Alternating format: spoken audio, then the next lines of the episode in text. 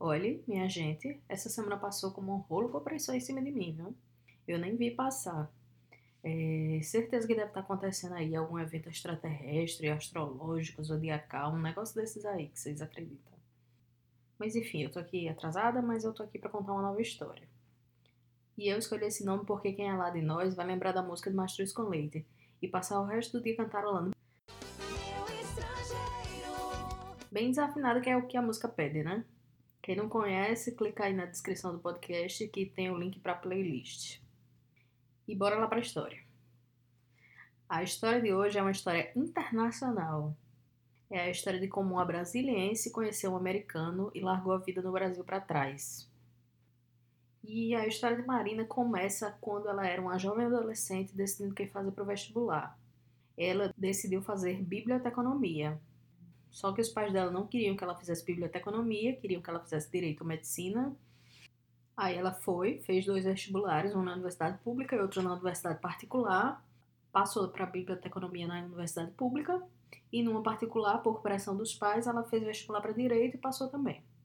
Porque o sonho do pai e mãe brasiliense é ter um filho concursado, né? Concursado do Senado, do Supremo, do Itamaraty. E aí, por um ano, ela ficou fazendo os dois cursos, até que ela não deu conta, a saúde começou a cobrar o preço, né? Ela começou a ter uns problemas e decidiu ficar só com biblioteconomia, para surpresa e decepção do pai. O raciocínio dela foi: é, bem, eu vou morrer de fome, né? Porque num país como o Brasil que não valoriza cultura, o bibliotecário certamente não era uma profissão muito promissora. Mas era o que ela queria, era o que ela gostava e ela foi lá e insistiu. E aí, desde que ela entrou na universidade, ela já trabalhava, estagiava, né? Estagiou em alguns lugares, estagiou na própria universidade onde ela estudava. E aí, depois de um tempo, ela entrou para o setor de tecnologia, que era uma área assim mais competitiva, que tinha melhores oportunidades de emprego e também que pagava melhor. Aí ela arrumou um emprego de alto nível, uma empresa top do ramo de tecnologia, ganhando muito bem, obrigado. Ela me disse que é um dos melhores salários da área. Todo mundo queria trabalhar com a chefe dela, mas a chefe dela fazia o tipo abusiva. E aí a mulher começou a perseguir ela, o clima do trabalho não era legal, ela pediu demissão, não aguentou, pediu demissão porque era melhor trabalhar para o capeta do que para essa mulher. Aí, finalmente, ela pensou: é, parece que eu vou ter que ceder e estudar para concurso. E aí, ela usou uma frase maravilhosa, que é a cara de Brasília, que ela diz que em Brasília as coisas funcionam assim: você nasce, cresce, evolui um pouco, passa num concurso, mora em Águas Claras, tem um filho, se aposenta e morre. Quem for de Brasília vai reconhecer isso aí. Aí, enquanto isso, enquanto ela estava estudando para concurso, ela arrumou outro emprego, no qual ela ganhava um terço mais ou menos do que ela ganhava lá com a chefe louca. Aí um belo dia, assim, do nada, ela recebeu uma ligação de uma pessoa que trabalhava numa multinacional, dizendo que ela tinha sido recomendada para uma posição. Uma pessoa muito legal com quem ela tinha trabalhado no passado, quando ela trabalhava na universidade, tinha recomendado ela. É, era uma pessoa que foi, no passado, uma espécie de mentora para ela. Essa pessoa tinha recomendado ela por causa de uma especificidade do, da vaga, que era uma vaga que pedia que a pessoa falasse tanto inglês quanto espanhol, porque essa pessoa teria que fazer treinamento nos Estados Unidos e América Latina. Enfim, ela foi lá, ela falava as duas línguas, foi lá e passou no processo seletivo foi trabalhar na empresa. E a empresa dela era tipo uma das líderes de mercado na área dela, na área de biblioteconomia tipo o Google para quem é da área de tecnologia, ou a NASA para quem é da área de astronomia. Então, para ela foi uma puta numa oportunidade. E ela foi para lá super animada, né? Essa empresa, ela tem sede no Nordeste dos Estados Unidos. E acontecia dela ir frequentemente para os Estados Unidos para fazer treinamento.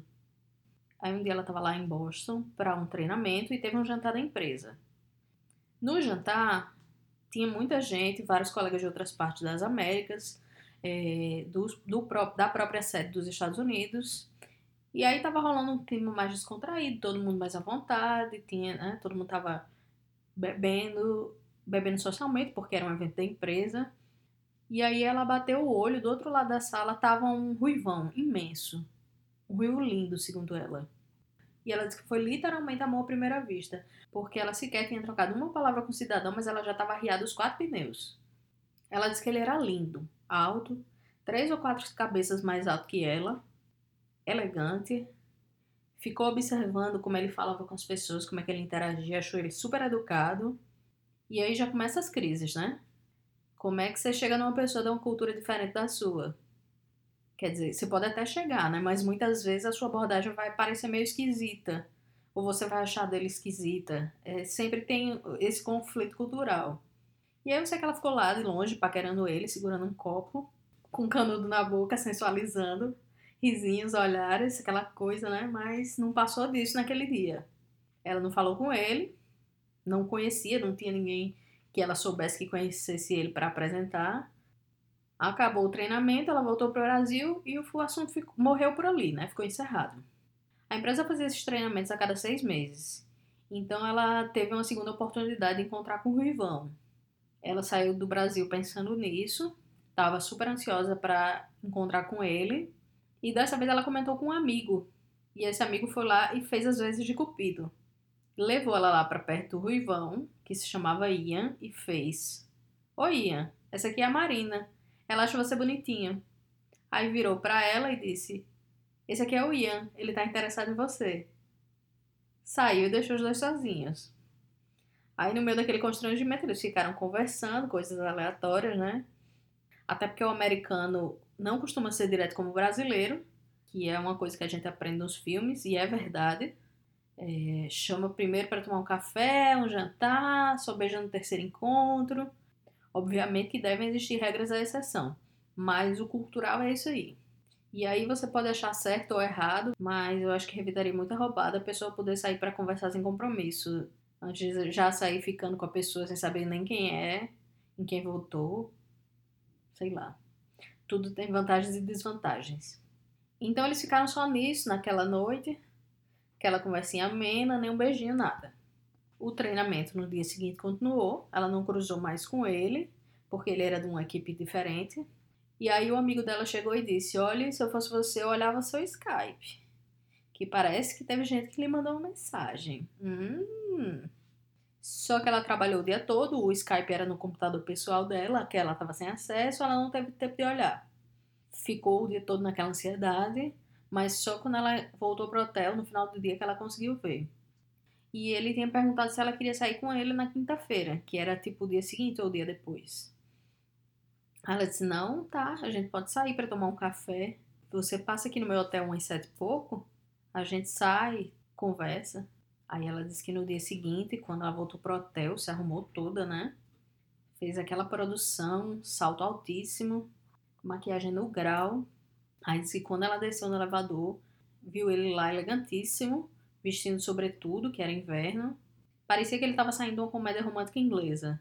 Ela disse que ele estava tão lindo que parecia que tinha uma aura ao redor assim da cabeça dele. Bom, era inverno, né? Aí Marina tomou a melhor decisão de todas, que era sair de bota de salto.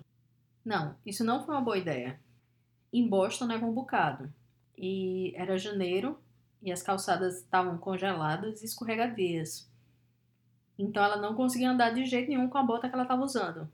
Se ela tentasse andar, ela ia cair certamente. Então parecia que o encontro tinha flopado. Mas não. O que é que ele fez? Ele carregou ela no braço. Carregou ela no braço até o restaurante. Aí primeiro eles foram num restaurante tailandês ela vinda lá da classe média de Brasília, não sabia o que esperar da comida tailandesa. Ela disse não sabia nem o que era. Mas, por sorte, ela achou uma comida ótima. Só que antes de comer, ela propôs a ele dividir um prato. Ele fez uma cara esquisita, mas concordou. E ela ficou assim, meio sem entender o que é estava acontecendo. Aí entra de novo a diferença cultural. Porque pra gente, com a cabeça do brasileiro, é um absurdo você desperdiçar comida. E as porções de comida nos Estados Unidos sempre são muito grandes. Só que lá, os garçons muitas vezes não recebem salário. O que eles recebem são as gorjetas, que são um percentual do, do seu consumo. Então, se você pede para dividir um prato, é quase uma ofensa. E é provável que você esteja deixando seu garçom puto e tudo que você não quer é deixar o garçom puto. Ele passou o jantar assim meio calado, ela achando que ele não estava gostando da comida. E o que na verdade estava acontecendo é que provavelmente ele estava comendo com nojo, achando que a comida estava cuspida. E aí, depois do jantar, eles iam tomar uns drinks. Segundo ela, o costume local também é você sair pulando de bar em bar. Tipo, você chega às sete, bebe um pouco no primeiro bar, às oito você vai pro próximo, às nove você vai pro terceiro. Quando termina a noite, você não sabe nem seu nome, nem quantos bares foi. Enquanto, a, enquanto pra gente, brasileiro, a gente tá acostumado a chegar num bar e só sair com o garçom expulsando. Eles foram para um bar que Ian conhecia, beberam um negocinho e Ian precisou ir no banheiro. Aí quando ele saiu, vários caras vieram pra cima dela, né? Aí quando ele voltou, ela decidiu dar aquela valorizada, né? Olha, não me deixa assim sozinha não, que vem um monte de gente lá em cima de mim. Eu fico sem graça, sabe? E ele fez aquela cara de. Que danada essa mulher tá falando? Mina louca. Porque pra ele é, tipo, normal. Isso acontece. E aí, depois de mais umas 35 gafes e desencontros culturais, ele foi levá-la no hotel. Eles finalmente se beijaram, ela convidou ele para subir e eles transaram na primeira noite. Então ele deve ter achado essa diferença cultural positiva, só acho. Aí desse dia para frente não não teve mais 48 horas em que eles ficassem sem se falar. E ela me disse 48 horas especificamente porque eles brigaram depois desse primeiro dia e ficaram dois dias sem se falar. Mas ela disse que não deu conta, que percebeu que já estava apaixonada e não ia conseguir ficar sem falar com ele, pediu desculpas. Ainda mais que assim, o treinamento ia acabar logo e ela ia voltar para o Brasil, né? Então tinha que aproveitar cada minuto. Depois de uns dias, ela realmente voltou para o Brasil e eles ficaram se falando. Mantiveram namoro à distância durante quatro anos. Às vezes ela ia lá, algumas vezes ele ia para o Brasil e assim foram levando. Aí um dia, depois de vários anos, ela estava na Bolívia, trabalhando pela mesma empresa ainda, e, pelo que entendi, ela estava com a irmã no hotel, passando um calor miserável, sendo comida de muriçoca. Aí ela recebe uma mensagem. Ele estava dizendo que ele achava que era o momento de dar um passo mais adiante na relação. Aí ela disse que ela e a irmã leram, começaram a gritar, pular, loucas dentro do quarto hotel, comemorando que, obviamente, ia ser um pedido de casamento, né? Tava tendo uma síncope, uma parada cardíaca mas fingiu costume e respondeu bem serena. Claro, concordo com você. E aí, quando eles se encontraram de novo, teve pedido de casamento com direito a anel e pedido de joelhos. É, por ter decidido casar com um americano, ela disse que ouviu todo tipo de merda. Que estava dando um golpe para emigrar, para conseguir o green card, ou que ela era louca de largar a vida dela toda para ir atrás de um homem, enfim. O povo sempre tem uma crítica para fazer na nossa vida, né? Mas ela disse que estava muito apaixonada e que não aguentava mais essa vida de relacionamento à distância. Queria realmente dar o próximo passo, queria estar junto dele, queria começar uma vida juntos. E ainda bem que ela era muito apaixonada, porque aí depois do pedido de casamento começou a saga de regularizar a situação para casar com um americano. Iam para os Estados Unidos ela e a gata dela. E é mais difícil casar com um americano se você não está em solo americano, se você estiver fora dos Estados Unidos. Ela disse que era tanto papel, era tanto item no checklist que ela contou e eram mais de 400 itens. E eu acredito porque Marina é bibliotecária, né? Ela é uma profissional da organização, ela leva essas coisas a sério. E que ela gastou, numa época que o dólar estava mais barato, ela gastou por baixo 20 mil reais. E foram 18 meses entre idas e vindas de documento, regulariza a situação na Receita, constitui procurador, pagamento, passaporte, visto, todo tipo de coisa, toda papelada. E eu, eu passei por essa coisa de imigração e eu posso atestar que é um caos. Tamo junto, Marina. Então eles mandaram a papelada final em outubro de 2017. E em junho do ano seguinte ela fez a entrevista no consulado. Aí ela foi aprovada para o visto de noiva, que é um tipo de visto que você tem 90 dias para ir viajar e chegar nos Estados Unidos, se organizar e casar. Ela resolveu tanta coisa que até o apartamento onde eles iam morar, lá em Boston, foi ela que encontrou, do Brasil. Porque Ian já morava sozinho o aluguel ia vencer, mas ela nem pensou nisso, né? Ela que estava mudando de país, o mínimo que ela queria encontrar quando chegasse era um lugar, era o lugar dela, com um chuveiro pelo menos e uma cama para dormir. Então ela foi embora do Brasil, 9 de julho de 2018. Ela botou lá a vida dela toda em duas malas. É, comprou uma roupa nova para chegar ainda arrasando lá, né? Pegou a gata, botou na casinha e também estava levando um envelope que a embaixada americana tinha dado a ela. E seguiu para o aeroporto. Este envelope era um envelope lacrado que ela devia entregar intacto na mão do agente de imigração quando descesse nos Estados Unidos. Isso era muito importante. A gata era uma senhora, era uma gata de 9 anos de idade. Ela ficou muito assustada, então cada vez que o avião decolava ou aterrissava, a gata expelia um líquido em cima dela que ela não tinha entendido o que era. Foi entender depois que era xixi. Então a viagem de Marina foi 18 horas de viagem Brasília, Panamá, Boston, babar no envelope, protegendo o envelope da gata para que ela não fizesse xixi nele e ao mesmo tempo tentando acalmar a gata que estava ansiosa. Enquanto isso, no meio tempo, na hora que sobrava, ela cuidava de si mesma. Então, depois de 18 horas, ela chegou, coberta de pelo, arranhão, xixi de gato, fedendo, assanhada, com fome, cansada, só o bagaço. Definitivamente não era o jeito que ela esperava se apresentar para Ian.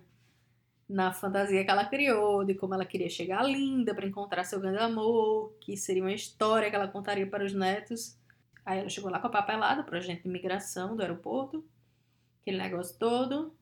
Aí ele olhou a papelada assim muito por alto, porque parece que quanto mais documento você leva, menos eles olham. Olhou assim rapidamente e fez: Felicidade no casamento, bem-vinda aos Estados Unidos. Aí ela fez: Não, gente, a gata, a gata aqui. Ele não tinha olhado a papelada da gata. Aí apresenta a papelada da gata. Ela disse que foram nove meses só para gata. É, vacina, atestado, um checklist sem tamanho para gata. E aí, de novo, ele olhou assim muito rapidamente. Ela botou a gata em cima do balcão, na casinha de transporte, né? E disse que tinha umas 250 folhas de papel só da papelada da gata. Aí ele olhou assim meio com nojo, aí fez: Não, não, não, não, fica tranquila. Bem-vinda, gata. Aí mandou lá um Welcome to US. I hope you work hard in this country. Que significa bem-vindo à América. A gente quer aqui sua mão de obra barata de país subdesenvolvido. E aí ela foi encontrar o digníssimo Ian, né? Aí ele viu ela de longe, correram um em direção ao outro, se abraçaram inicialmente, mas depois que ele percebeu o cheiro dela, ele quis manter uma certa distância. Pegaram as malas e disse que ele foi o caminho inteiro com a cabeça fora do carro porque ela estava muito fedida. Aí eles chegaram lá no apartamento novo, ela conseguiu tomar um banho, é, ele lavou a roupa dela três vezes até chegar à conclusão de que não tinha jeito, tinha que jogar a roupa fora, que estava imunda, não ia sair aquele cheiro. E aí depois disso foi adaptação, vivem muito bem, são casados até hoje. E essa foi a história de Marina para comprovar que nada é fácil na vida do imigrante. O perrengue é chique, mas é perrengue. Por hoje é isso. Eu espero que vocês tenham gostado. Se gostaram, deixa lá o comentário no meu Instagram. Conta lá se vocês se aventurariam nesse amor na América. Assina o podcast para ser notificado dos episódios. E não esquece de mandar sua história para o crônicasdavidalheia.gmail.com ou se você prefere áudio, envia para o Telegram, arroba Saraiva. Recomenda a gente para os amigos e espalha essa fofocaiada que edifica a nossa vida.